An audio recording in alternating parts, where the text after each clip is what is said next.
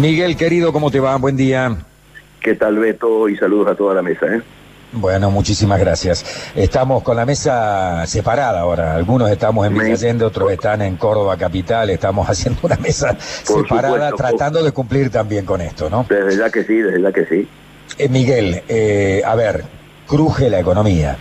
Todos entendemos la cuestión sanitaria, todos intentamos tener responsabilidad social, todos entendemos de que tenemos que preservar nuestra vida, que tenemos que utilizar barbijo, o no todos, la mayoría, que yo te cuida a vos, me cuida a mí. Ahora, empieza a crujir. ¿Por qué?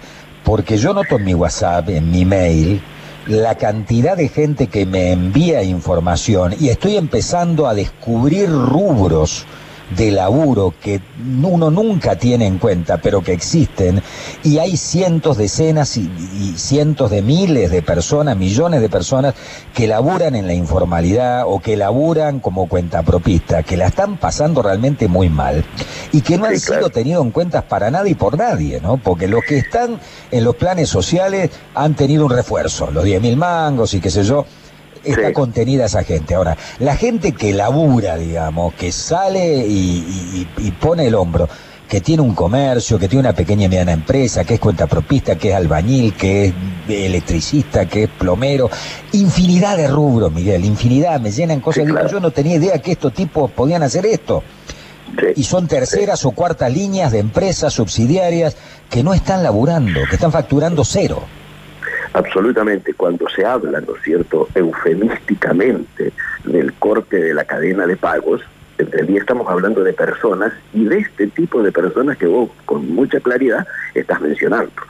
Lo que extraña es que si bien todos nos llenábamos, yo diría casi la boca de manera liviana, hablando de que teníamos más del 40% de la informalidad, que es esto que está saliendo a superficie ahora con, nombres y apellidos, ¿no es cierto?, concretos que son los que te llaman a vos, eh, no haya sido tenido en cuenta a lo mejor con la misma celeridad con que se tuvo en cuenta a la formalidad porque digámoslo con todas las letras, esto que vos bien decías, la ayuda a los sectores que están ya registrados con la UH, que el ANSES los tiene detectados e incorporados en sus padrones, ¿no es cierto? O que mm, ya venían recibiendo ayuda y ahora la han ampliado. El caso concreto de los comedores, donde de 8 millones que comían eh, diariamente hemos pasado a 11 muy rápidamente, eh, que, el tema de las pymes se haya anunciado y vaya, aunque sea con cuentagotas, pero vaya avanzando todo ok, que estemos pensando en completarle el pago a las grillas laborales de empresas que por supuesto trabajan en blanco, está todo ok. Ahora, que de ese 42% no haya habido una respuesta tal vez con la misma celeridad, marca por qué ahora estamos tan apurados en sacar este impuesto a las ganancias. Es obvio de que se, se va a buscar, ¿no es cierto?, de que la, los sectores con mayor capacidad adquisitiva dije impuesto a la ganancia, impuesto a la riqueza, no este, el otro ya lo tenemos desde hace rato. claro, vengan a salvar una situación que evidentemente se va a ir agudizando a medida de que pasen los días. Esto que a vos te ocurre en los WhatsApp, imagínate yo que trabajo con pymes desde hace 40 años, eh, prácticamente, no digo que no estoy atendiendo, estoy intentando atender, pero tengo, para que tengas idea, en este momento 1.820 mensajes sin leer, no sin contestar todos de pequeñas y medianas o de profesionales autónomos, ¿no es cierto? Que por supuesto son los que no aparecen contemplados con la misma urgencia. Y ahora, nosotros hemos elevado en el día de ayer al presidente de la Nación, perdón, antes de ayer al presidente de la Nación, precisamente un documento donde hacemos eje en las tres dimensiones en las que impacta esta crisis, que por supuesto es la sanitaria, pero está la económica y la política. La política tiene que ponerse por arriba y ayudar a sustentar soluciones con mucha, con una base de sustentación política que sea muchísimo más amplia que la actual. Es decir, Hay herramientas que se anunciaron inclusive cuando el presidente de la Nación inauguró las sesiones del Parlamento, como el Consejo Político, Económico y Social, que haciendo una lectura contrafáctica de lo que está ocurriendo, yo me preguntaría, si ese Consejo ya hubiera estado funcionando, el discurso del presidente eh, anunciando la continuación y el alargue de eh, la cuarentena, ¿hubiera sido igual o hubiera contemplado precisamente estos sectores y la realidad de estos sectores y la búsqueda de soluciones para estos sectores que hasta el momento están con niveles de angustia muy elevados. Yo estoy convencido de que todos los días se da un pasito adelante y se incorporan nuevas actividades. Hoy nos encontramos con que debido al colapso que es el ANSES en términos de consultas, han eh, agregado al listado de las actividades esenciales a los que atienden los call centers para justamente poder este, eh, dilucidar y ayudar a los eh, que necesitan los servicios del ANSES tener las respuestas del caso por la cantidad de dudas que lógicamente se generan. Entonces, se van incorporando, como se incorporaron a la semana pasada los cortadores de césped y de jardines, porque el dengue había empezado a explotar acá como está explotando en Córdoba, ¿no? Sí, en Córdoba es tremendo. Eh, hemos tenido 500 casos en una semana. Ahí está. Entonces nos parece esencial que así como el presidente está rodeado del mejor equipo de infectólogos, epidemiólogos, especialistas y científicos en los temas de salud, rápidamente convoque también a, yo le digo, bomberos de la economía real que hayan apagado incendios en otras circunstancias, que tengan experiencia en precisamente situaciones de crisis, aunque esas crisis tengan poco que ver con la actual crisis, porque esta crisis tenemos en claro que en dimensión y en la calidad de su desarrollo es absolutamente distinta a todas las anteriores que hemos vivido, pero por lo menos tienen experiencia en trabajar en crisis, no a lo mejor simplemente en ser buenos profesionales dando una cátedra y no habiendo pagado nunca una quincena. Me la dejas picando, pregunta es si eh, se convoca a estos bomberos de las crisis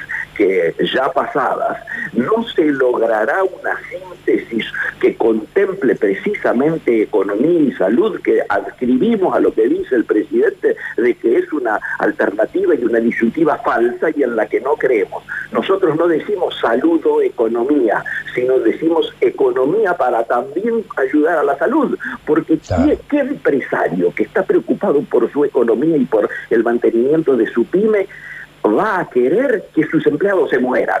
Es obvio que él quiere mantener sus planteles y por lo tanto quiere trabajar cumpliendo de la mejor manera los protocolos sanitarios.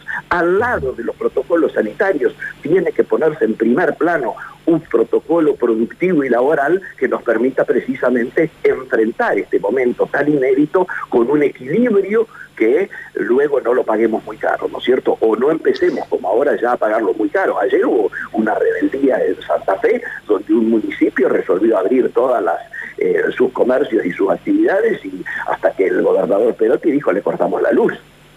¿eh? la energía eléctrica. o sea, quiere decir que evidentemente está reflejando un estado de situación de gente que sabe que si no vende, que si el circuito de cobranzas y, pagos no se vuelve a normalizar, ellos no pueden funcionar, no pueden seguir existiendo.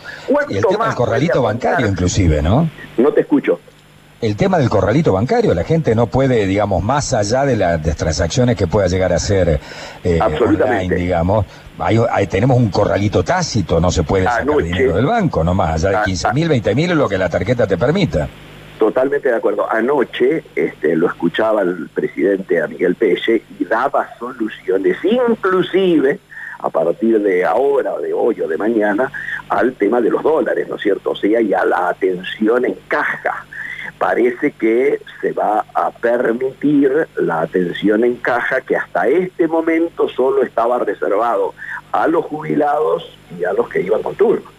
Entonces nos parece importante que gradualmente el tema de la atención bancaria eh, vaya siendo normalizado eh, de, la, de la mejor manera posible, preservando a los empleados, lógicamente, que trabajan en los bancos, con un protocolo eh, sanitario muy rígido, pero no parando la actividad. Bien.